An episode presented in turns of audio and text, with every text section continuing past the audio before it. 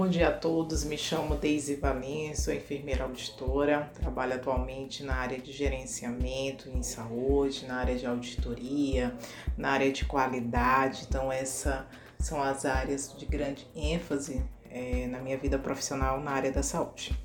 Vou explicar um pouco do meu currículo, a minha formação acadêmica, que foi básica, né, que foi elementar para o desenvolvimento na área gerencial na saúde. Sou enfermeira pela Universidade Federal do Ceará, fiz bacharelado, fiz especialização em cuidados clínicos em enfermagem e saúde pela Universidade Estadual do Ceará, fiz é, especial, é, mestrado acadêmico em cuidados clínicos em enfermagem e saúde pela Estadual do Ceará, fiz MBA em gestão da educação pela Faculdade Espiral e ao longo dos anos venho trabalhando aí na área gerencial da área da saúde, na área da saúde. Então o assunto do nosso podcast de hoje é sobre novos desafios no cenário pós-Covid para a saúde. Então entender o cenário atual, o contexto atual e os novos desafios, o que a indústria saúde tem desafiando aí para os gestores na área da saúde. Então falando um pouco mesmo de pós-pandemia, podemos falar dessa maneira? Acredito que sim, né? Porque hoje em dia a gente já sabe o que fazer com o paciente que tem Covid.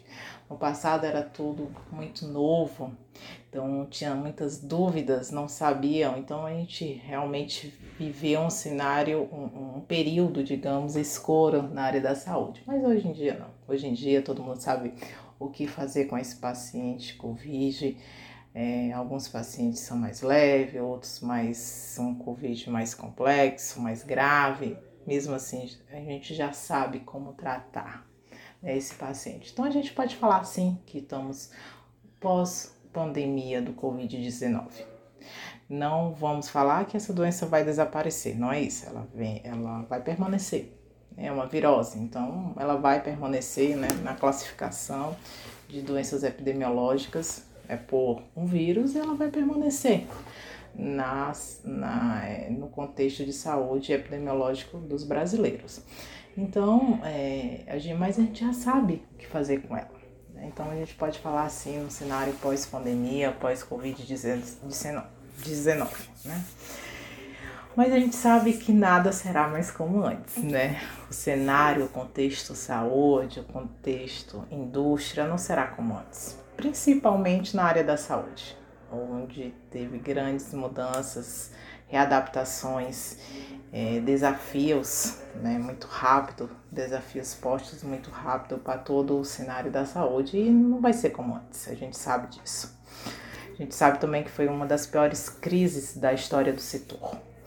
É, e isso mostra o que? A necessidade do segmento buscar maior eficiência, maior resultado, mais performance, se reinventar, se aprimorar. Né?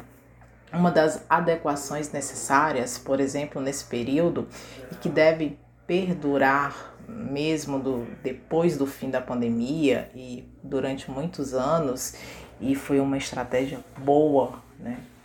É a consulta médica à distância houve uma redução do número de registros em pronto atendimento e assim deve permanecer no período pós-pandemia, principalmente com o advento da telemedicina, que passou a ser utilizada exponencialmente pelos usuários, pois muitos pacientes que iam até o pronto atendimento, pronto socorro ali, cuidar da sua, da sua doença, do seu acometimento ali, é, passaram a resolver parte disso, de seus problemas, com uma consulta à distância.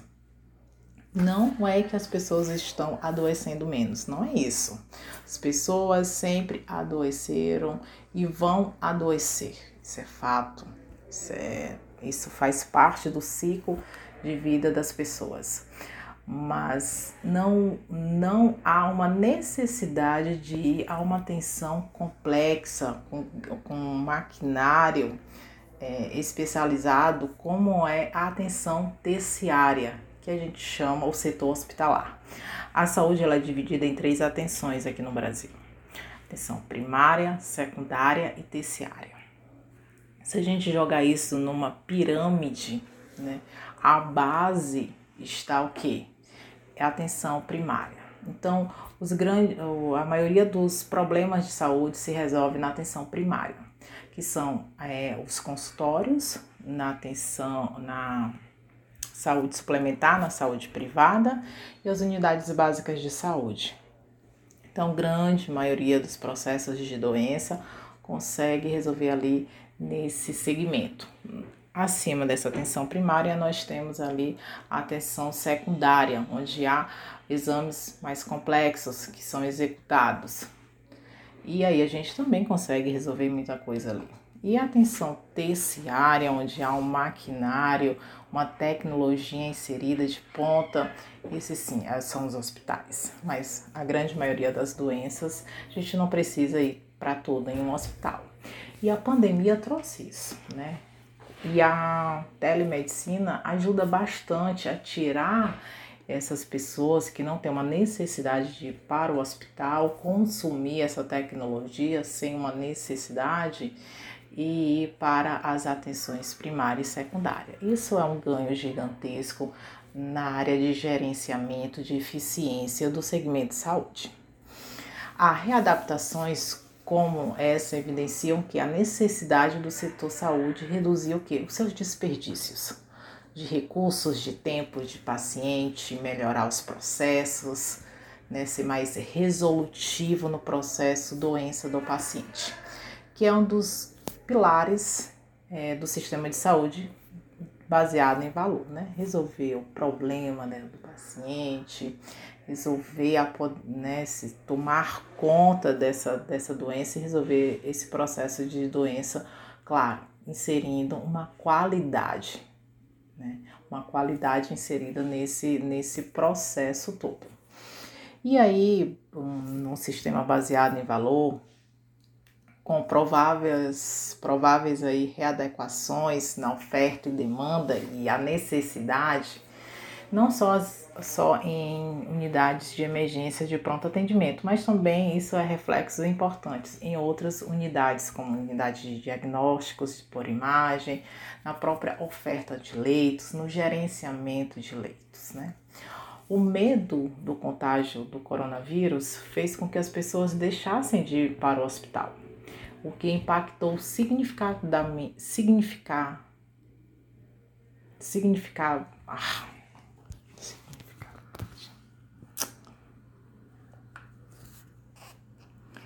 signi, significar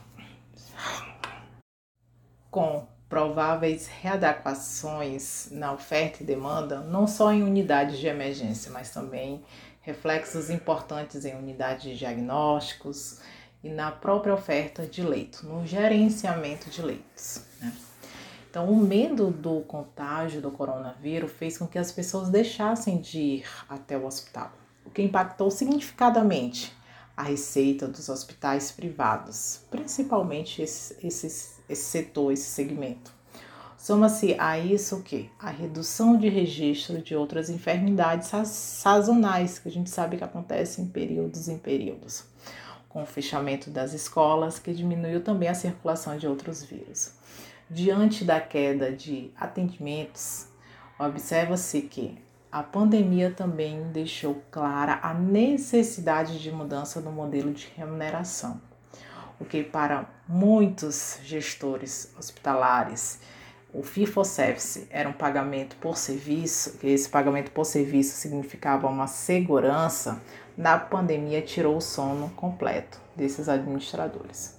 Acredito que modelos como orçamentos globais ajustados por volume e alguns cases, a gente já trabalhando com alguns cases de sucesso em DRG, podem sim ser uma alternativa interessante para o período pós-pandemia. A gente sabe que o setor saúde enfrenta né, uma, uma dificuldade de equilibrar suas contas. Isso todo mundo sabe há uma dificuldade gigantesca de honrar suas contas. Então, ela precisa urgentemente é, equilibrar suas contas, pagar tudo isso.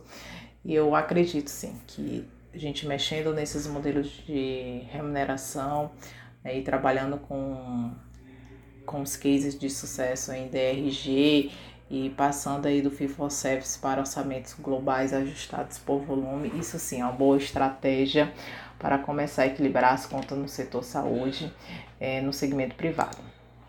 Outra questão que a gente trabalha aqui nesse cenário pós-Covid, é, como tendência de mercado, de indústria saúde, e que recentemente o nosso ministro é, da Saúde deu né, uma declaração, anunciou, né, na verdade, que o governo estuda uma medida provisória, ainda para este ano, para criar um sistema de Open Health. Né, o que seria esse sistema Open Health? Ele é inspirado em uma plataforma de Open Banking. banking. Então significa que esse sistema foi idealizado pelo Banco Central para dar que maior transparência ao setor bancário. Certo, ok, uma maior transparência, mas como é que vamos fazer uma maior transparência no setor saúde, na indústria saúde, com esse Open Health? Né? Então agora vou explicar para vocês bem simples. Imagine quando você vai a uma consulta médica e pedem um exame que você sabe que fez recentemente, mas não sabe onde está. O médico poderá acessar após a sua autorização via token ou outra tecnologia né, que, de autorização que, que o dispositivo, que algum dispositivo possa ofertar para você. Tipo, não preciso mais levar exame prévio, laudos, imagens, prescrições, atestados e outros registros de procedimento que você fez. Nunca mais. Exatamente isso. Imagine o desperdício que será evitado por conta de impressão, de toner, de impressoras, de perdeu aquele exame, vai ter que refazer. Imagine só. Exatamente isso. Ou imagine outra situação: um familiar seu em uma viagem sozinho sofreu um acidente e na emergência a equipe é, identifica, a equipe lá de, do pronto atendimento identificou que ele tem alergia ao medicamento. E aquele medicamento era um medicamento para dor, para aliviar a dor, enfim, ia ser prescrito, mas a equipe identificou e aí não vai prescrever aquela medicação e ou seja, vai evitar o que? Complicações. Vai evitar passar mais dias no hospital, aumentar a sua, o seu tempo de internamento. Quanto maior o tempo de internamento, mais custa esse paciente. Então, pode, a gente também pode estar fazendo uma associação com o tempo de internamento, com a complexidade do seu adoecimento. Então, veja, todos ganham, tanto o setor indústria, saúde, empresa, saúde, como também o paciente. E isso pode ajudar, inclusive, a agilizar as filas de emergência. A gente sabe que tem um grande problema no gerenciamento das filas de emergência. E isso pode sim ajudar, porque não precisará passar por algumas triagens, porque já vai ter todos os seus dados ali e você vai autorizar exatamente isso. Quando você autoriza, a, o, a indústria, o segmento de saúde, a empresa saúde, o hospital vai ter acesso, o médico vai ter acesso, mediante a sua autorização. Outro exemplo que vai melhorar bastante com, essa, com esse sistema Open, Open Health é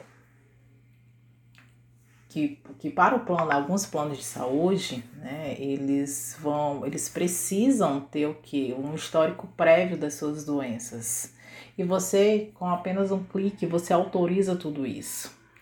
E aí você diminui essa portabilidade de, do, de um plano de saúde para outro, que essa portabilidade pode durar até 90 dias, você vai diminuir isso para um clique. Você autoriza e ele vai ter acesso.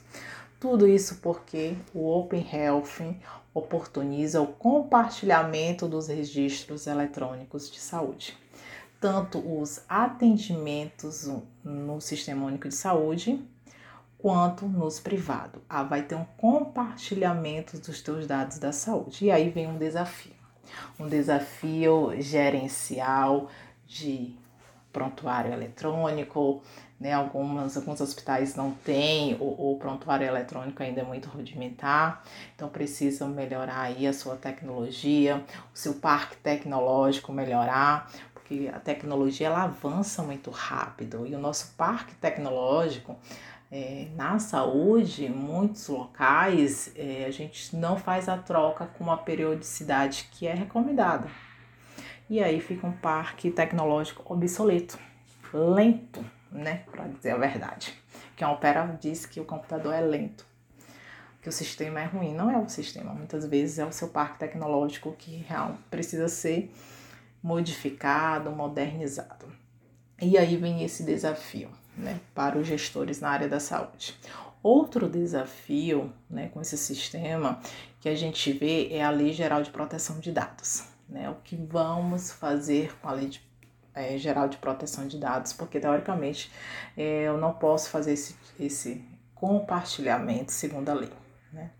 Então, o que é que eu, a nossa equipe do Ministério da Saúde, os nossos legisladores vão fazer para ajudar né, todo, toda a indústria saúde quando vir é, o Open Health. Então, aí são desafios, né, não só para a empresa saúde, mas também para o Ministério da Saúde.